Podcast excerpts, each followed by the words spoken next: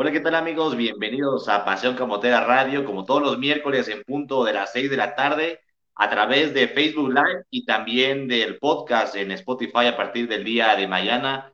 Hablaremos de lo que más nos gusta, lo más nos, nos apasiona, que es el Puebla de la Franja. Hoy me acompaña el buen Isra. Isra, ¿cómo andas? Hola Gabo, buenas tardes, muy bien. Un saludo a todos los que nos ven. Pues eh, se complica, ¿no? La, la situación para la franja.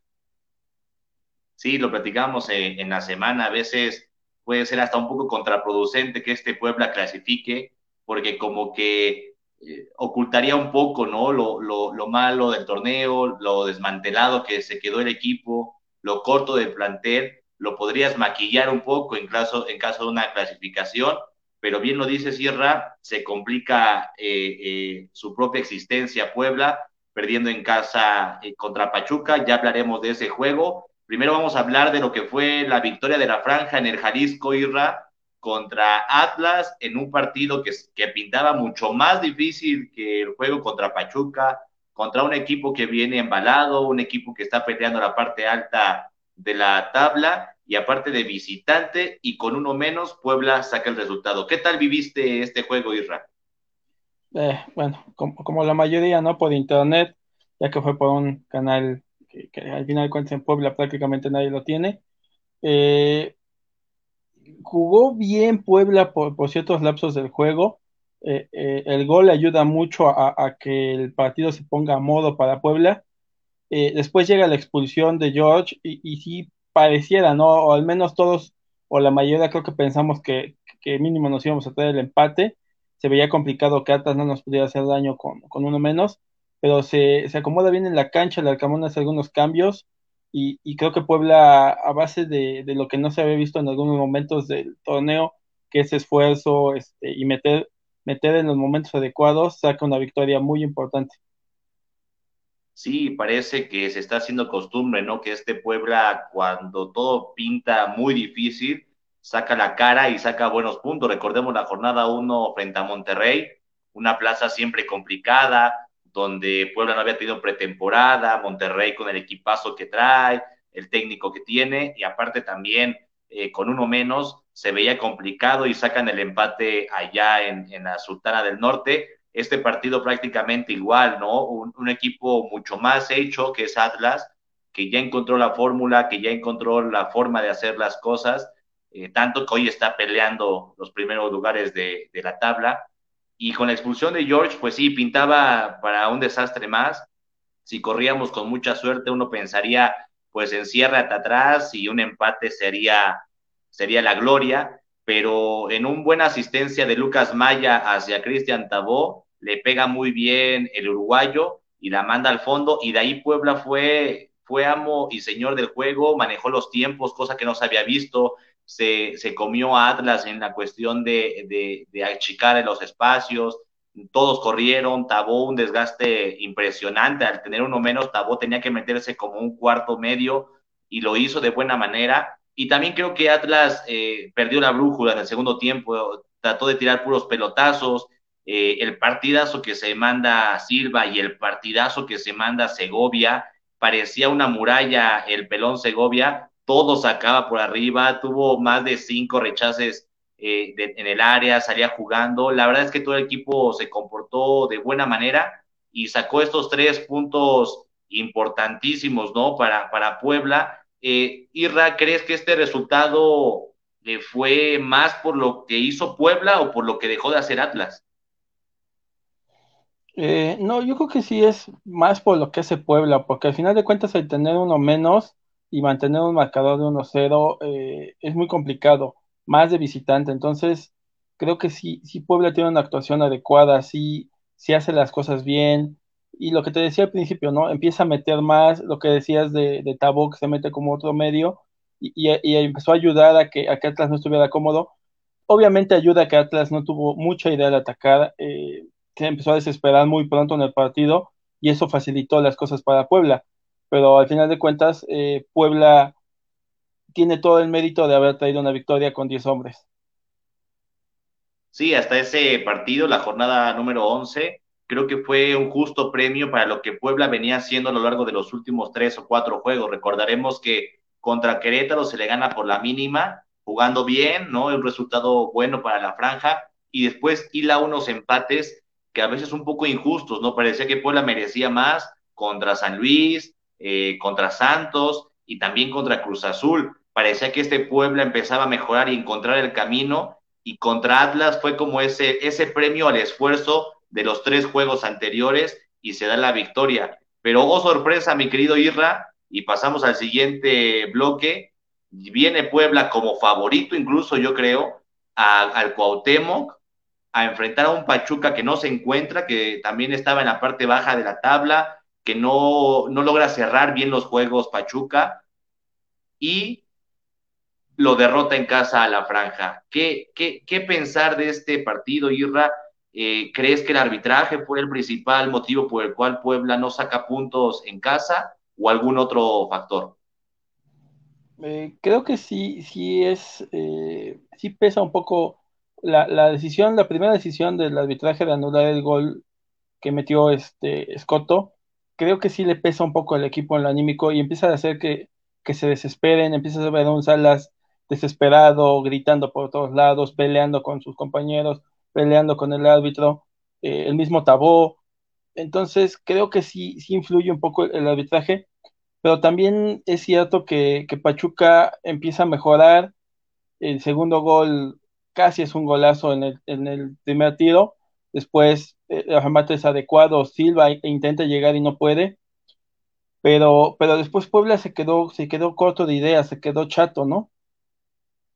Sí, me parece que bien lo menciona Sierra, que nosotros siempre lo hemos mencionado aquí en Paseo Camotera, que muchos dicen no hay que escudarse en el arbitraje. No, no se escuda, el, equipo no está tan vasto como para, para darle la vuelta al marcador o, verse vistoso.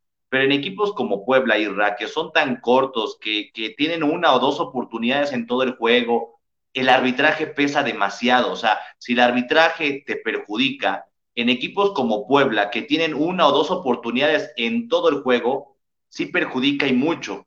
Eh, no es que se escude uno en el arbitraje, pero a Puebla le cuesta trabajo llegar, ¿no? Con idea, le cuesta trabajo llegar con, gente al, frente. Y en esta muy buena jugada de Diego de Buen, que roba el balón a Avilés Hurtado y rápido desprende para Tabó, y Tabó manda un centro específico y, y, claro a Escoto. Y Escoto, lo que no hizo contra Tigres y Nahuel Guzmán, esta vez sí cabecea y cabecea de buena manera esto muy pocas veces lo hace Puebla.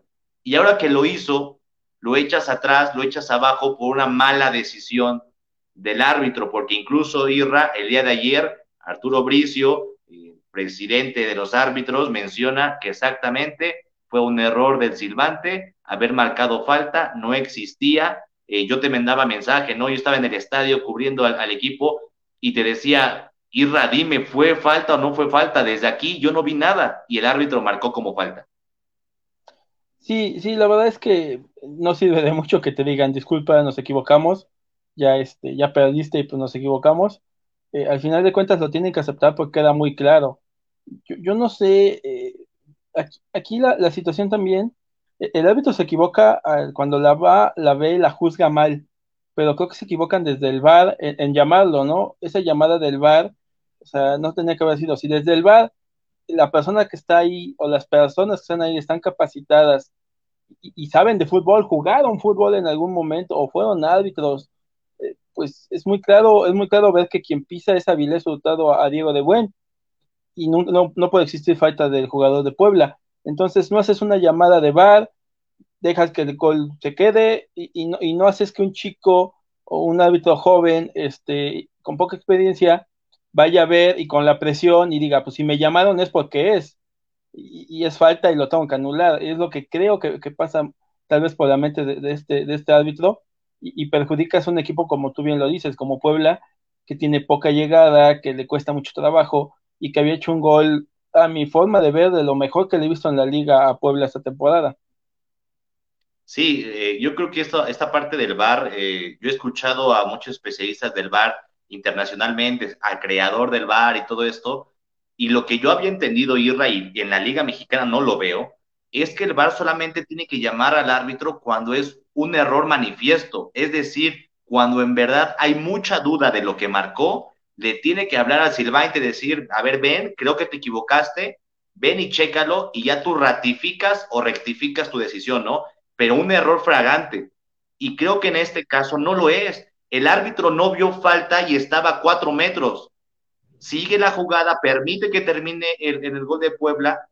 No es un error manifiesto, no tuviste que haberlo llamado, porque como menciona Sirra, generas una presión en un debutante, en un, en un chico de poca experiencia, obviamente va a decir, híjole, me llamaron porque es falta, si no, no me hubieran llamado. Entonces, eso ya sesga un poco su criterio, ya no empieza a tomar buenas decisiones y desde ahí se le cayó el, el, partido al árbitro, hizo un desastre, marcaba cualquier cosa, los jugadores estaban calentando, después los otros dos penales, creo que en los dos penales justitos, pero sí son, el de Puebla sí le da un tallón, y, y, la mano de Escoto, pues creo que había argumentos para, para sancionarlo. Pero esto del VAR yo no lo entiendo. Yo había entendido de esta manera, ¿no? Que tiene que ser un error manifiesto y en la liga no lo están haciendo. Sí, y, y después, mira, la, la llamada del, del penalti de, de, Puebla, de la mano de Escoto, creo que sí es bien, sí está bien llamada, sí está bien que lo llames porque no la vio y sí existió. Escoto se equivoca totalmente al, al darse la vuelta y extender la mano es lo primero que te dicen que no tienes que hacer, eh, y si detiene el viaje de la pelota, está bien marcado, está bien ese llamado de VAR. Y luego hay otra que es una expulsión, este, una falta sobre Memo Martínez, eh, nos favorece, porque sí nos favorece, pero yo creo que no es expulsión. Yo la vi de primera, la vi en las repeticiones, y el jugador de, de Pachuca va viendo el balón, nunca se da cuenta dónde está el pie de, de Memo Martínez. A mi parecer, eh, y lo vuelven a llamar del bar y le dicen, ve esta jugada y lo expulsa. Entonces, yo me imagino que en el medio tiempo ya le habían dicho que se había equivocado en la primera, entonces empiezas a, a compensar y a echar a perder todavía más un trabajo que ya era malo. Sí, esta también esta expulsión, pues es que volvemos a lo mismo, Irra, no hay un criterio sólido en la liga, no hay una sola línea, ¿no? Eh, a veces, eh, no es que aunque no, aunque no lleve intención, pues lo pisa, roja, y a veces dicen, no, es accidental, se resbala o va viendo el balón o pisó la pelota y sin querer lo pisa, entonces no es roja, es amarilla. No hay una línea que, que manejen todos los árbitros, por eso es, es tan complicado. Yo leía y, y en todas las transmisiones escuchamos que si es arriba del tobillo es roja y si es abajo del tobillo es, es amarilla y ya salieron árbitros y exárbitros que dicen que esa, eso no existe en el reglamento. Entonces, hay una confusión enorme porque algunos comentaristas lo dicen, pero los árbitros dicen que eso no existe. Entonces, ya uno no sabe ni qué va a marcar el árbitro. En este caso, fue un mal arbitraje para los dos lados, fue muy malo de los dos lados, pero en este caso perjudicó más a Puebla al anular un, un, gol que sí era legítimo por parte de la franja. Y hablando más de lo futbolístico, Irra, pues creo que a Puebla, como tú lo mencionas, en el segundo tiempo se nubla. Yo no sé qué pasa con, con Araujo, que tiene una calidad enorme el chamaco, tiene una potencia de piernas como pocas veces se ve en la Liga Mexicana, pero al final del juego no levantó un solo balón. Y eso es lo que vamos a hablar en, en, ahorita en este bloque, Irra, los jugadores que están en deuda. ¿Coincides en que Puebla, también por sus errores y, por su falta de, de calidad en el juego termina derrotado en casa?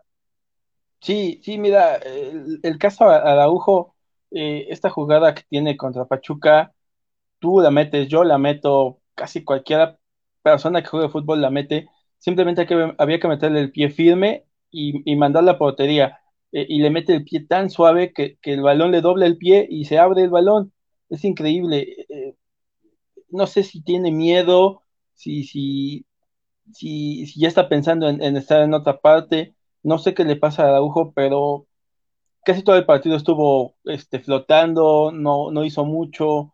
Eh, por ahí intentó un desborde que más o menos le salió, pero de ahí en fuera lo veo apagado, lo veo desconectado. Sí, y más que le quedó a la zurda, porque Araujo es zurdísimo y en esta jugada que menciona Sirra, le queda perfectamente para pegarle de pierna, de, de, pie interno al balón, tranquilo, llegó justo, ni siquiera llegó apretado a la jugada o llegó barriéndose, digamos, llegó justo a su pierna hábil e increíblemente la manda por fuera. Yo creo que era más difícil fallarla que meterla, en este caso la falló. Y después de eso creo que mentalmente se vino abajo Araujo, no pudo levantar un solo centro, todos sus centros fueron a, medio nivel, a la altura del estómago. Eh, en la última jugada o casi la última jugada, un tiro de esquina no lo logra levantar ni llegar al área chica. Increíble lo, de Araujo. Y también vemos en, pantalla, Irra, a esos jugadores que han quedado en deuda. Me parece que Martínez también, después de la lesión de Aristeguieta, pintaba para ser quien lo supliera. De hecho, mucha parte de la afición decía que se entraran al vikingo porque no les gustaba y que Martínez tenía mucho más nivel. Pues hoy vemos que no es así, Ra. No, y no es así por el esquema que empezó a manejar el Arcamón, en el que no juega con un centro delantero tan nominal, no juega con un, con un poste. Eh, empezó a jugar con, con Tabón, ¿no? Como, como centro delantero, y, y, esa situación hizo que, que, todavía desapareciera más la figura de Memo Martínez que, es un jugador que cuando entra, los minutos que le ha estado dando en estos últimos partidos, pelea, busca, eh, choca, pero, pero no, no es un jugador que genere mucho fútbol. Sí, creo que ni siquiera la retención de balón, que es lo que uno le pediría a un jugador tan espigado como él, tampoco lo cumple, ¿no? A veces se ve un poco torpe en sus movimientos para retener el balón y para eso lo mete el Arcamón muchas de estas veces para que retenga el balón, para que permita que Tabó por fuera o el Fideo o Escoto pueda desahogar y no ha cumplido ni siquiera esa función. Creo que, Martínez, y ahorita también vamos a ver la imagen de Aristeguieta, también han quedado de ver. Como tú lo mencionas, Sierra, es, creo que es, es por, por parte de la baja de juego, sí, pero también el esquema de, de, del Arcamón no está favoreciendo a este tipo de centros delanteros, ¿no? Altos, rematadores, que retienen el balón, que tienes que mandarle por arriba los balones porque por abajo no lo van a poder hacer. Sí, sí, tú mismo lo dices. Si, si Araujo te manda un centro al nivel de las rodillas, es que puede hacer Memo Martínez o que puede hacer el vikingo. O sea, ellos pónsela, pónsela en, el aire. Incluso una chilena de, de Aristeguieta el, jugador de, este, de esta clase, de este estilo, o busca un cabezazo, busca una chilena, no, no mate de este estilo, ¿no? Ganar también con su corpulencia, ganar la posición y poder estar cómodo hacia portería. Eh, y sí, sí, la verdad es que, bueno, Istegueta, aparte de la lesión, sí creo que también lo afecta el, esquema de juego que, que, el Arcamón encontró ya con este nuevo Puebla, porque se, se empezó a casar con la idea inicial de jugar como antes y no le funcionó. Eh, em, durante el torneo empezó a hacer cambios, empezó a hacer movimientos, hasta que llega lo que últimamente ha estado sacando, con Tabó como, como centro delantero no tan nominal, y lo que le ha estado, lo que le ha estado dando buenos dividendos. Sí, me parece que el Arcamón ya encontró esa fórmula que es el desdoble, que es un contragolpe, que son transiciones muy rápidas, ¿no? Por eso pone a Tabot, o pone a Escoto, pone a Fideo, jugadores muy, muy rápidos que van por fuera y, lo, hace, lo hace de esta manera porque pues no le, no le funcionaba la, la otra forma que, había pensado, que era con un centro delantero fijo y que por fuera acompañara a Tabó y Fideo o algún otro jugador. Creo que ya entendió que es la manera en que le puede sacar provecho a, este, a estos jugadores y creo que de aquí a lo que termine el torneo se le va a jugar de esa manera. Veremos al Vikingo y a Martínez en la banca y si le da resultados o logra buenos puntos de visita y en casa, pues no tendremos que decirle nada. Y por último, Irra, uno de los jugadores que creo que hasta de más hablar, pero pues también, pues, Clifford Aguayé, eh, ya ni siquiera es convocado, ni siquiera lo hemos visto en la sub-20. Yo no sé, Irra, y eso quedará pendiente de investigar, si a lo mejor ya hasta le rescindieron el contrato, no lo sé, porque no lo veo en ningún lado, ¿eh?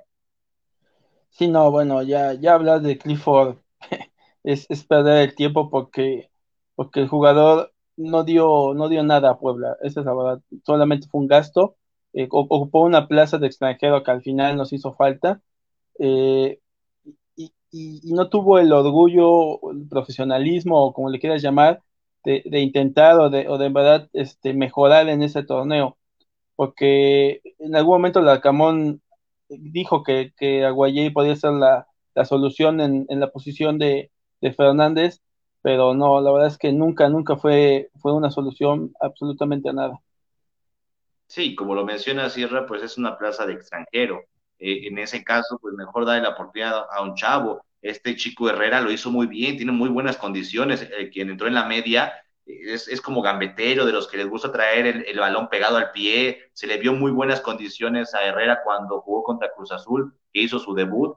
Eh, se le vieron buenas hechuras al canterano de Puebla. En ese caso, pues mejor mil veces una oportunidad de esos chavos que a Clifford Aguayé, que no es nada personal, ¿no? Al fin de cuentas, pues se respeta que, que él ha, ha, intentado, pero no ha mostrado nada en Puebla y creo que ahí es donde es el error y error de esta directiva, porque antes de llegar a Puebla ya pintaba un, un claro declive en su carrera. En Cholos ni siquiera tenía minutos, no se le veían buenas condiciones. Sus mejores momentos me parece que fueron tantito en Atlas y en Querétaro, sobre todo. Y después de ahí, de ahí se perdió y Puebla busca rescatarlo, ¿no? Nos ha acostumbrado Puebla a que de repente agarra dos, tres jugadores medios perdidos y logra rescatarlos. En este caso, Clifford no fue, no fue el caso. No, no, no fue. Y, al final de cuentas es un proyecto que, que simplemente se, se, echa a perder, ¿no? Se, se, elimina y, y, como dices, no sé si ya ni siquiera tenga contrato, ahora, este, no sé ni siquiera dónde esté, no sé si a dónde vaya a parar, qué vaya a pasar. Nos comenta Jared Temian que no le dieron el chance a Clifford. Eh, no lo sé, Jared, yo creo que, yo creo que contra Santos se le dio una oportunidad bien grande, tuvo una de frente solo y no la aprovechó. Eh, y de ahí la oportunidad, pues se tiene que ganar en el entrenamiento día a día. Y si ni siquiera estás en la sub-20, eh, es porque tu, tu, nivel de juego es muy, muy, muy bajo. Sí, coincido, que, que oportunidades se le dieron pocas, minutos, pero en esos minutos es, es cuando se gana la titularidad, y O sea, hay chavos, hay gente, hay profesionalistas que basta que les des una oportunidad y no la vuelven a soltar no vuelven a soltar esa titularidad. Le pasó a Israel Reyes, le pasó a Daniel Aguilar, ¿no? Jugadores que agarraron esa oportunidad y no la soltaron. Hoy en día, por la lesión de rodilla de Daniel, no es titular, pero para este torneo pintaba para ser titular. Israel ¿Y Reyes. ¿Y cómo nos hace falta Dani? Dani nos hace mucha falta en medio campo.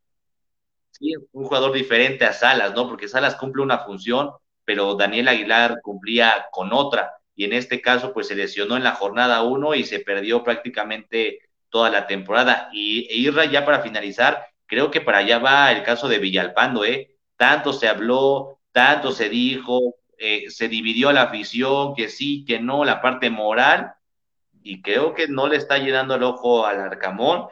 Creo que pinta para un error más, porque en este caso estaba a prueba y el Arcamón dio el sí, y ahora ni convocado está en el primer equipo. No, y, no ha jugado, ¿no? no prácticamente no ha, bueno, no ha jugado, no se ha dado la oportunidad. Estaba físicamente no al 100, en teoría debe estar físicamente bien, pero, pero algo pasa que el Arcamón no lo mete, ¿no? Cuando es un jugador que, que ya debería de haber tenido minutos, ya debería estar entrando de cambio, 15, 20 minutos, porque vino a hacer una solución a, a una situación que, que, faltaba en Puebla, y sí pinta para, para un fracaso más para este chico sí, dijéramos que el Puebla está muy bien, pues no le mueves, ¿no? A la titularidad a nadie, pero este Puebla está buscando, está buscando oportunidades. Clifford se dedica más a alzar su imagen profesional en redes sociales a que entrenar, pues es lo que se ve desde afuera, ¿no? Nosotros no estamos ahí adentro, pero sí, sí pero sí le hace falta banca a la franja, no hay recambios, el frío también anda bajo de ritmo. Sí, a Puebla le hace falta todo, le hace falta desde los titulares hasta le hace falta banca tú volteas a ver la banca hoy en día de Puebla y hay mucho chavo, ¿no? Está Ángel Robles, está Herrera, está Ivo, está Martínez, eh, ves cada vez más chavo. Y por una parte es, qué bueno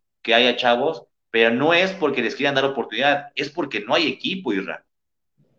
Sí, sí, sí. Por ejemplo, el caso Fideo eh, falló aquella jugada contra Cruz Azul y prácticamente ya no lo volvimos a ver como titular, ¿no?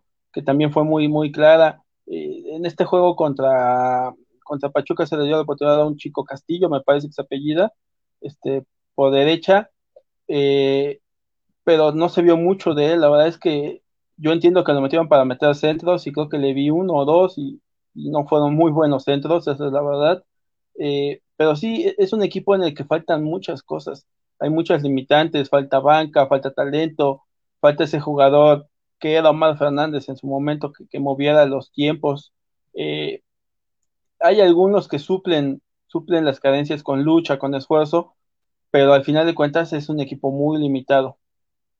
Sí, y en este partido contra Pachuca quedó evidenciado, ¿no? Un, Pachuca que no había jugado muy bien, con lo, con lo básico, con lo justito, te dio la vuelta y con uno menos mucho tiempo antes de finalizar el juego y aún así no pudiste ni siquiera empatar, ¿no? Esto habla de que Puebla está corto, tiene carencias y, se suma una derrota más en Puebla. Y pasamos a la parte de la tabla, vamos a ver cómo está Puebla en la tabla general después de 12 jornadas, después de todo lo que ya hablamos, pues Puebla se encuentra en, en la posición número 15, Irra, eh, increíblemente a dos puntos de la clasificación. Puebla tiene 12 y el número 12 de la tabla tiene 14 puntos. Creo que podría clasificar, sí, no, eh, matemáticamente aún hay posibilidades.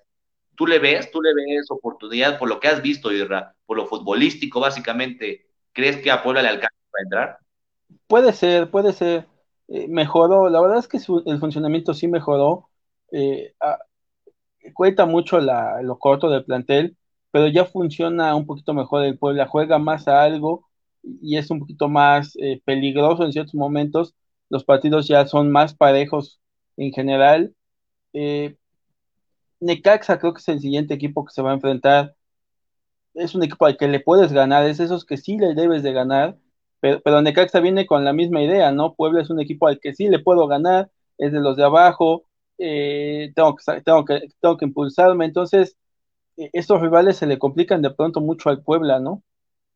Sí, recordemos eh, el torneo pasado, leemos primero a Jared, que también está atento del programa, esperemos que tenga buen cierre de torneo y si alcancemos la repesca es ganancia. Pues sí, con este proyecto que no se ve muy estable, el hecho de entrar a una repesca hablaría de un torneo aceptable por todo lo que ya hemos comentado. Y recordábamos, Irra, que el torneo pasado, el lugar número 12 clasificó con 21 puntos. Eso quiere decir que a Puebla le faltan 9. Sí, con 9 puntos podríamos hablar de una repesca, a lo mejor con 10 asegurar el número 12, ¿no? Para que no haya errores o fallas o por diferencia de goles. Con 10 puntos Puebla estaría dentro de la reclasificación y eso nos hace entrar al último bloque, el cierre de torneo Irra. Estos son los equipos que va a enfrentar Puebla para, para el torneo, para este cierre de la jornada 13 a la jornada 17. Y ya tú me dirás, Irra, ¿se da o no se da la clasificación? Necesitamos 10 puntos y estos son los 5 juegos que le restan al torneo para la franja. Mira, aquí en estos hay tres que sí le puedes ganar.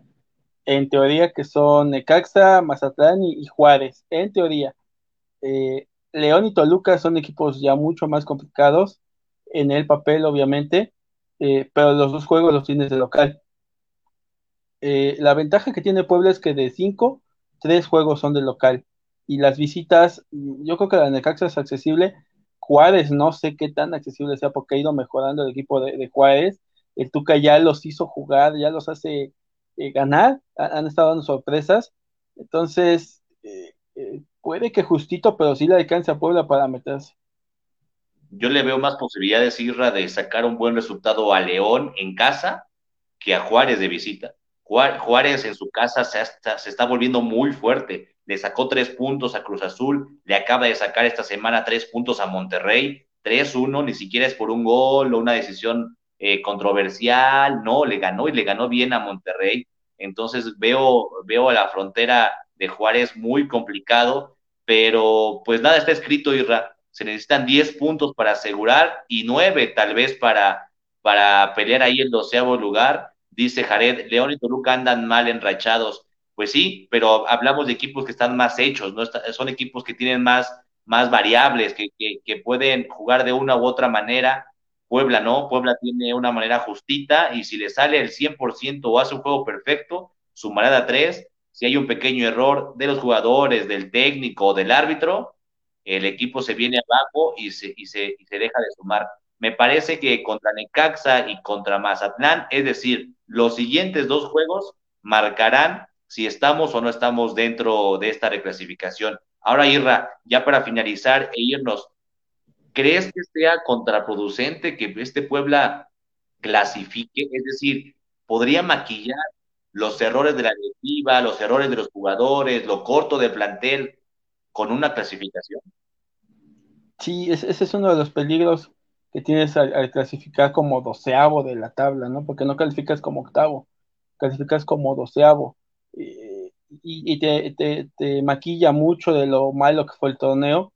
Y entonces los directivos se justifican con, bueno, tuvimos un partido más, entramos a pechaje, fue un buen torneo, cuando, cuando en verdad de venir de un tercer lugar general y unas semifinales, sí es, sí es bajar un par de escalones, ¿no?